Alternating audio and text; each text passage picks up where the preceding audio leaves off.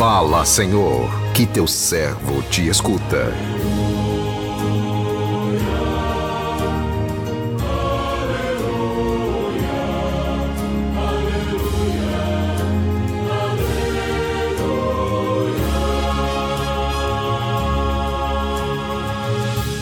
O Senhor esteja convosco, Ele está no meio de nós.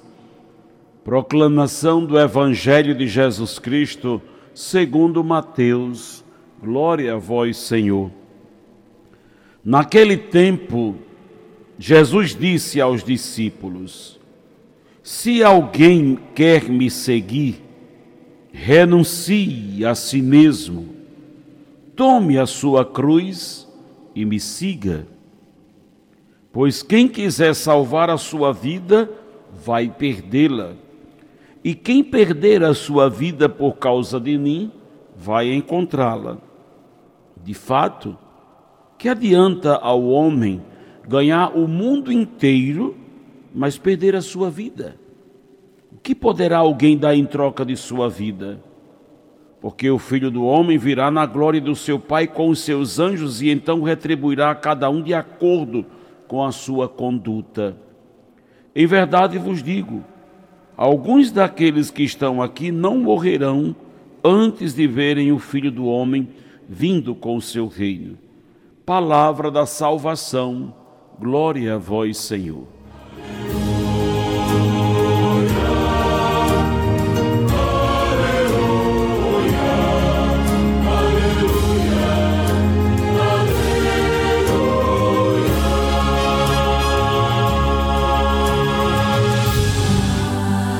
Meu irmão, minha irmã, ouvintes do programa Sim a Vida, no reino de Deus, o conceito de ganhar e perder é o oposto do conceito de ganhar e perder do mundo.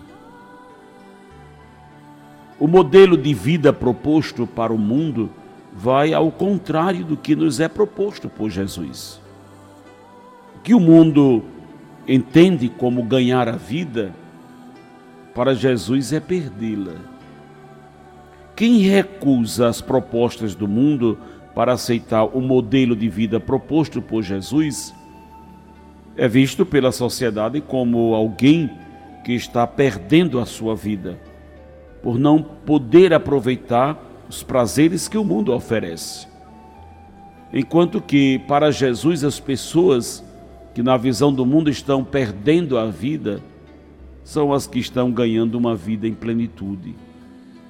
Essas pessoas são seletivas, fazem escolhas certas, aproveitam a vida dentro do plano de Deus.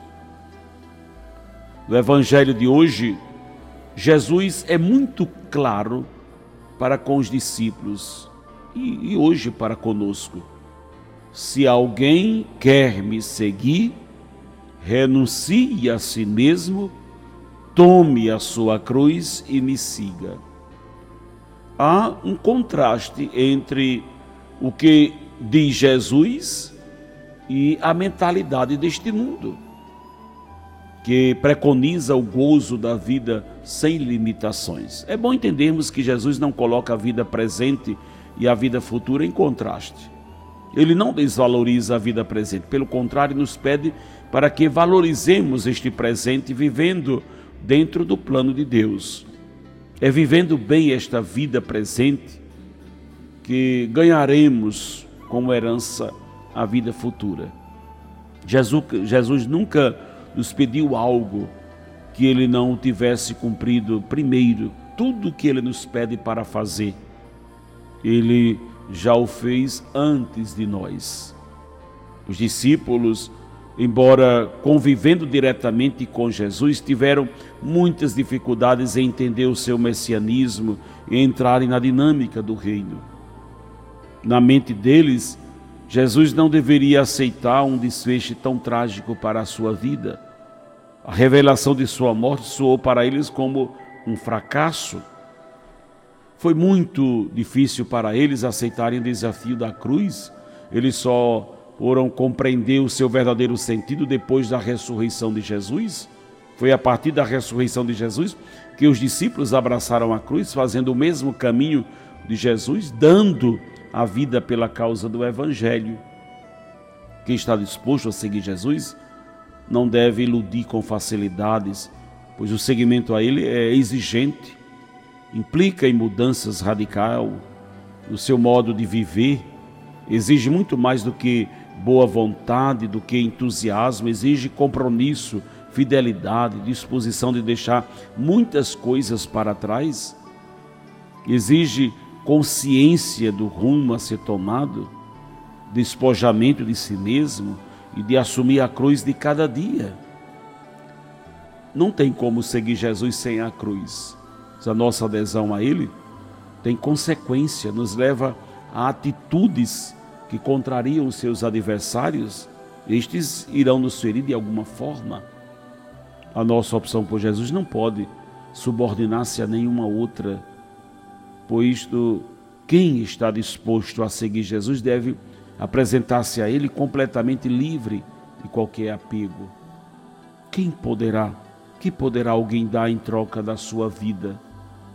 A resposta, com certeza, nós já temos: é nada Nada deste mundo supera o valor da vida, da vida em Jesus, da vida em plenitude.